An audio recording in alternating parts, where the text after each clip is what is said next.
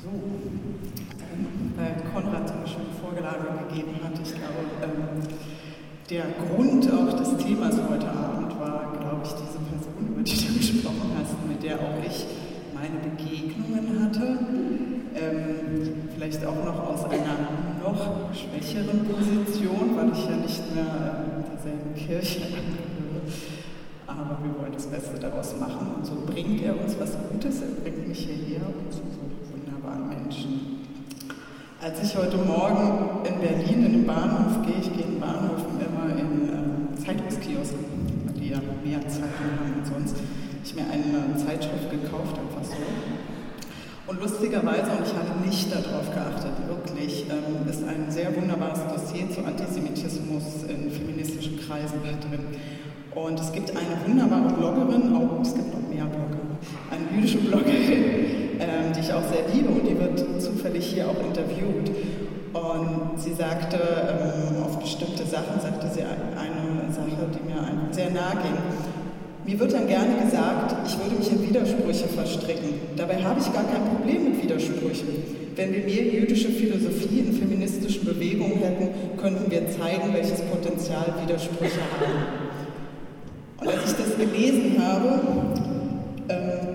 habe ich meinen Vortrag, ich nenne das Vortrag, zur Seite gepackt und habe gedacht, nein, ich erzähle Ihnen nichts über die ähm, jüdische Interpretation der Verbindung mit Hashem. Ich sage nicht das Wort, ich, bei mir ist es Hashem. Das können wir nachher erklären, warum das so ist. Ähm, ich erzähle ein paar andere Sachen. Ähm, genau. Warum sage ich nicht Predigt? Es gibt keine Predigten. Es gibt auch, wenn Sie in einen jüdischen Gottesdienst gehen, in einen traditionellen jüdischen Gottesdienst, werden Sie niemanden finden, der Ihnen etwas erzählt. Das gibt es jetzt auch. Das ist eine Erfindung oder eine Übernahme des 19. Jahrhunderts im Zuge auch der Assimilation. Das ist durchaus den einen oder anderen Teilnehmer, manchmal sind es Rabbiner, es müssen aber nicht sein, eben die Gedanken zum jeweiligen Wochenabschnitt erzählen. Aber es braucht es nicht, es ist kein integraler Bestandteil. Ähm, deshalb möchte ich es auch nicht Predigt nennen, weil ich eigentlich mit Ihnen auch ins Gespräch kommen wollte und ähm, auch was erzählen wollte. Ich hatte einmal eine Kollegin im Jüdischen Museum in Berlin, da habe ich nach der Eröffnung gearbeitet ähm, als Studentin. Die war in ihrem Theologiestudium, die wollte Pfarrerin werden und fragte mich, nachdem sie in der Ausstellung eben mitbekommen hat, dass wir niemanden haben, der uns erzählt, was in der Tora steht. Ja, aber wie macht ihr das dann, wenn ihr niemanden habt, der die Worte für euch interpretiert und euch das erklärt und nahebringt? Und ich musste erst mal ganz kurz schlucken, weil ich das Konzept schon nicht verstehe. Und ich habe ihr gesagt, ja, wir machen das selber. Wir müssen alle selber in der Lage sein, das zu können, der eine mehr oder weniger. Und ich bin bestimmt da nicht sonderlich gut, aber ich gebe mein Bestes, ich versuche es zu verstehen. Und so ist eigentlich auch das Konzept im Judentum, dass jeder von Generation zu Generation müssen wir die Geschichten lernen. Wir müssen sie eben neu auch interpretieren, weil die Geschichten sind die alten und die Gesetze sind die alten, aber die Zeiten sind neue und nicht alles passt. Also ich habe zum Beispiel ein, ein kleines Buch, in dem die 613 Gebote drin stehen. Und unter anderem beschäftigt es sich auch damit, wie man denn das Huhn jagen sollte am besten, um es dann zu schlachten. Also ich weiß nicht, wie viele von Ihnen noch selber die Hühner zum Schlachten jagen. Also ich nicht. Was macht man dann damit? Ähm, und so steht dann die Frage am Anfang auch, haben Sie sich eigentlich irgendwann mal gefragt, warum es überhaupt noch Juden gibt? Und ich spreche jetzt nicht von der Shoah, sondern viel länger. Also es gab so viele Momente in der Geschichte des jüdischen Volkes, die einfach eine Zäsur hätten sein können, wie bei vielen anderen Religionen. Und nicht zuletzt eben die Zerstörung des letzten Tempels in Jerusalem, der ja mit der Vertreibung, endgültigen Vertreibung der Juden aus, ihrem äh, Stammland und mit dem Beginn der Diaspora ein absoluter Zusammenbruch hätte sein können. Also es, es, war nicht mehr möglich, den geforderten Tempeldienst zu machen. Die Priester konnten quasi nicht mehr arbeiten, die Opfer konnten nicht mehr gebracht werden, die, die, die Reisen konnten nicht mehr äh, zum, zum Tempel gemacht werden. All das, was ja in der Tora steht, was man tun soll, war nicht mehr möglich. Und dennoch gibt es Juden noch. Und wie konnte das passieren? Ganz einfach, man hat darüber diskutiert. Und man hat eben überlegt, was können wir noch benutzen, was können wir noch gebrauchen oder wie können wir die Dinge anders interpretieren. Man hat miteinander gesprochen und das war die Entstehung im Prinzip des Rabbinats, der Rabbiner, der Gelehrten, der Lehrer. Rabbiner sind Lehrer. Und man diskutiert und diskutiert und wir kommen wieder zu dem von Generation zu Generation. Le Dor Vador heißt es ähm, auf Hebräisch. Und es gibt einen wunderbaren Spruch, die Propheten, sie stritten mit Hashem und die Rabbiner stritten miteinander. Und so ist es auch heute im jüdischen Unterricht. Es gibt einen, wird oft als antisemitisch eingestufter äh, Satz, äh, es geht zu wie in der Judenschule. Also wenn Sie, zum, wenn Sie in einen jüdischen Unterricht kommen, ist es immer laut, es wird gestritten auch wenn wir zum Beispiel nach, äh, zum Schabbat essen oder an Feiertagen, wir essen sehr gerne und sehr viel, wird, ist es laut, es wird gestritten, man unterbricht sich auch. Es hat nichts mit Unhöflichkeit zu tun. Es ist einfach ein lebendiger Austausch, tatsächlich, der für Außenstehende oftmals ein bisschen merkwürdig anmutet. Das ist mir völlig klar. Und so möchte ich auch erzählen von dem Unterricht bei einem, einem von mir sehr geschätzten Lehrer, den, den ich haben durfte. Der Unterricht ist unter anderem begleitet durch äh, schwarzen Tee mit Milch. Das ist so mein, mein Unterrichtsbild, schwarzer Tee mit Milch, weil dieser Rabbiner aus England kam. Und der hatte auch einen sehr schönen englischen Humor, wo er allerdings seinen Humor sehr schnell verlor war, wenn seine Schüler oder, oder generell die, Menschen, die zusammenkamen, Schüler ist das falsche Wort. Schüler ist so bis zu diesem Moment waren Lehrer-Schüler-Verhältnisse für mich ein, ein Verhältnis, man muss äh, jemanden respektieren, achten und man muss womöglich das auswendig lernen, was er einem sagt. So, also die, die obere Autorität, man selber hat wenig zu sagen. Und das war dort oder ist dort immer noch genau das Gegenteil. Dieser Lehrer, Rabbi Rothschild, wurde nur wütend, wenn er merkte, dass jemand nicht sein Gehirn benutzte dass er nicht nachdachte, dass er nicht hinterfragte, dass er die Dinge einfach so nahm, wie das irgendjemand dort erzählt hat oder wie, wie er eine Vorlage gab, wenn wir uns jetzt an irgendeinen, meinetwegen den Wochenabschnitt diskutiert haben, und eben keine eigenen Gedanken mit einbringen konnte. Das war der einzige Moment, wo er auch unglücklich wurde.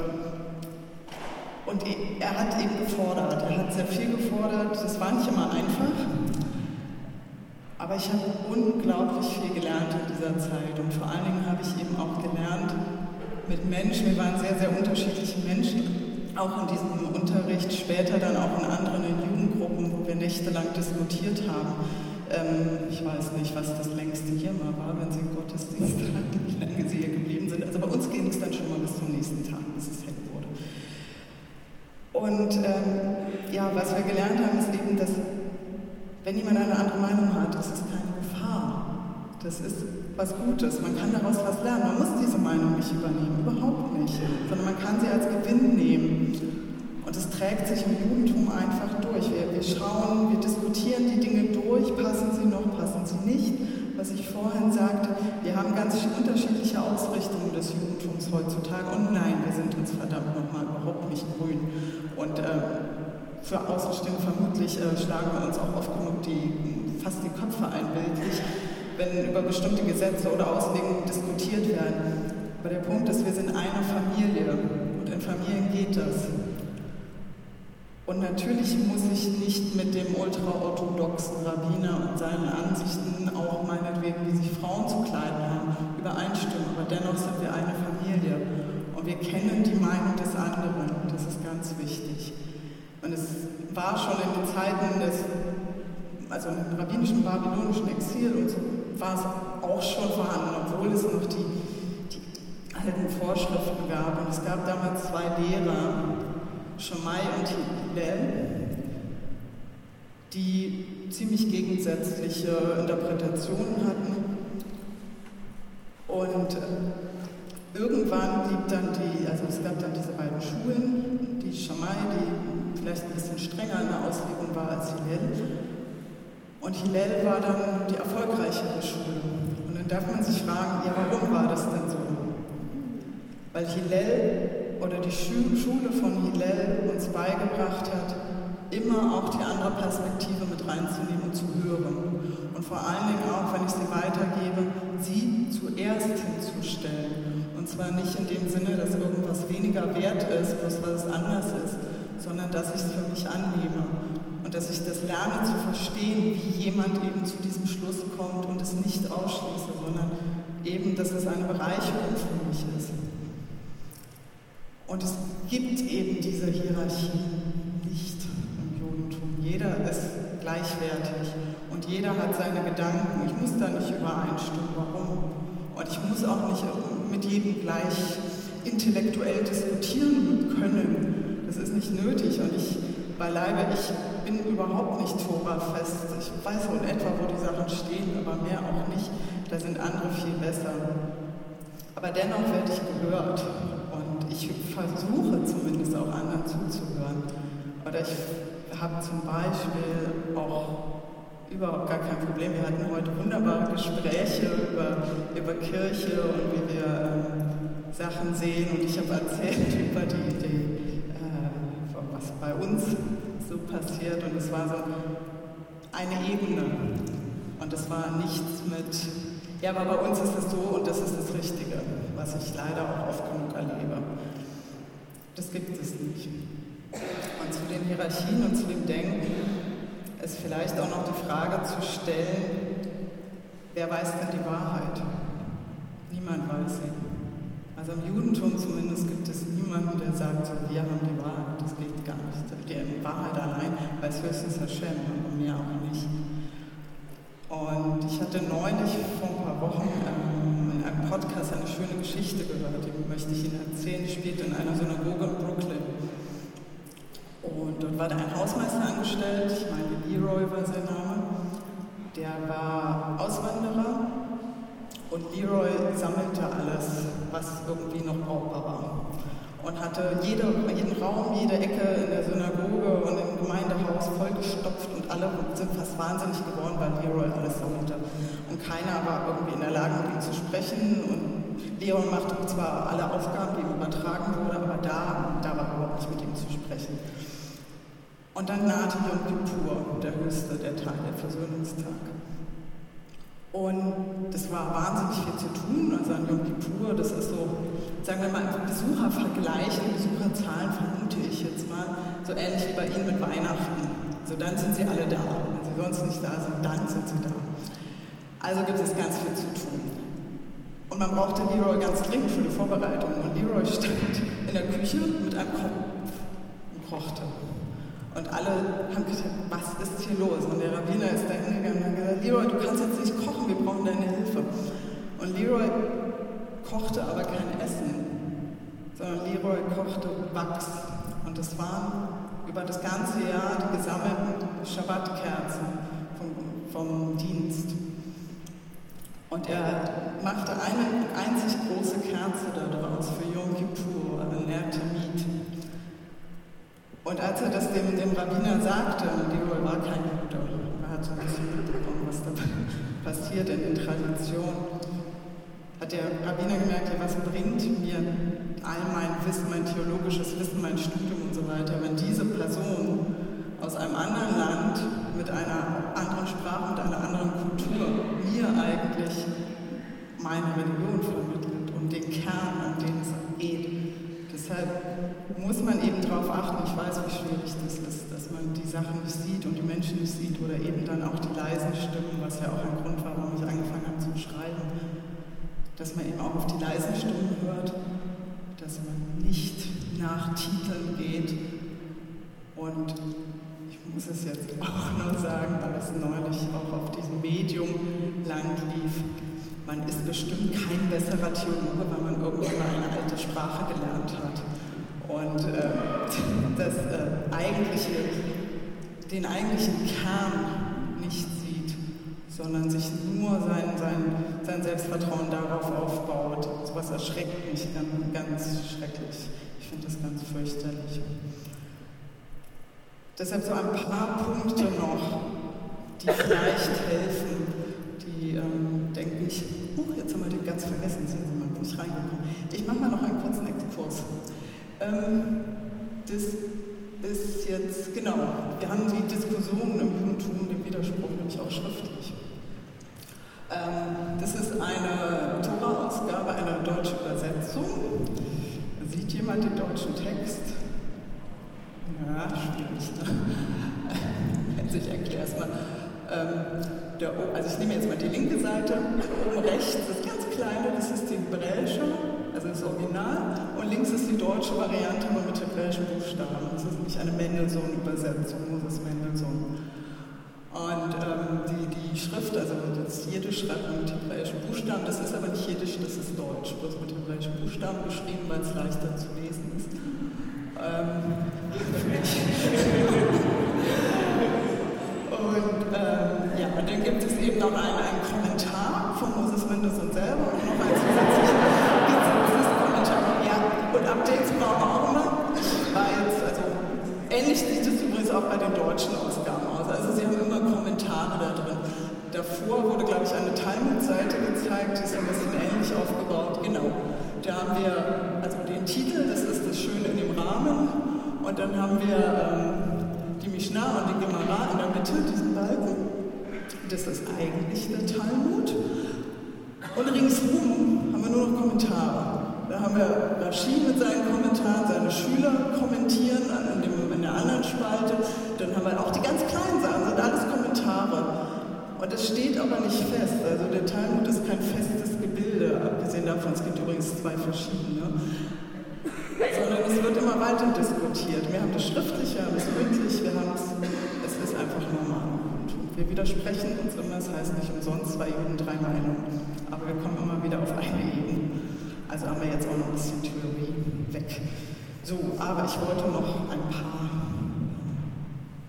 ja, wie ich versuche, damit umzugehen und auch mit so Menschen, die einen, sagen wir es vorsichtig, sehr anregen, also, man sollte immer sprechen, auch wenn es schwerfällt, miteinander sprechen. Das ist einfach wichtig. Und man sollte vor allen Dingen eines auch zuhören. Und ich meine wirklich zuhören und andere Perspektiven sich anhören. Ich erlebe das selber oft genug, dass über vermeintliche Minderheiten, in meinem Fall dann eben auch über Juden, es wird über Menschen gesprochen, aber ganz selten mit ihnen. Und dass man da zuhört, das ist so wichtig. Es ist auch für die Menschen, einfach für die Wertschätzung wahnsinnig wichtig. Und man soll versuchen, die andere Perspektive zu verstehen. Man muss verstehen, wie derjenige zu diesem Punkt gekommen ist. Und so schwer es auch fällt, auch mit diesem Hass, der immer mehr wird der Zeit, der kommt nicht von irgendwo her. Einfach mal versuchen, woher der kommt. Und wenn man die Gelegenheit hat, manchmal klappt das nicht bei jedem. Ich bin da ähm, selber nicht sonderlich geduldig mehr. Aber manchmal hat es irgendwo einen, einen, einen Kern und manchmal hat man auch die Chance daran zu kommen. Dennoch immer die andere Perspektive verstehen und nicht nur vom eigenen ausgehen. Wir haben so viel Glück in unserem Leben, in unserer Gesellschaft, wo wir, wo wir leben können. Wir können ganz viele Sachen nicht verstehen, aber wir können es zumindest wirklich ernsthaft versuchen. Und vor allen Dingen geht es nicht darum zu gewinnen. Niemand gewinnt dabei und niemand kann irgendwo sich, sich einen Preis abholen. Es geht einfach wirklich nur darum, miteinander zu reden und wirklich zuzuhören. Als ich ein Kind war, habe ich so Erinnerungen, also ich komme aus, aus der ehemaligen DDR, aus Ostberlin, und ich habe so Kindheitserinnerungen von verrauchten Wohnzimmern mit lauten Stimmen, ganz viel Rotwein, vielleicht war es auch nicht verraucht, aber es war laut.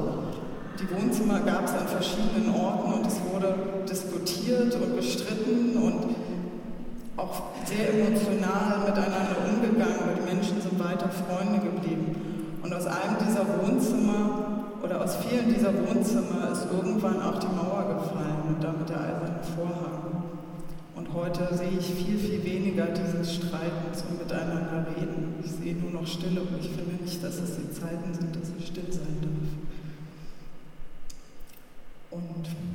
Damit vielleicht nachher hoffe ich, dass wir noch miteinander sprechen können darüber, möchte ich was machen, was Sie vielleicht nicht erwarten. Wir haben nämlich gar nicht drüber gesprochen. Ich sage einfach nur mal Shabbat Shalom.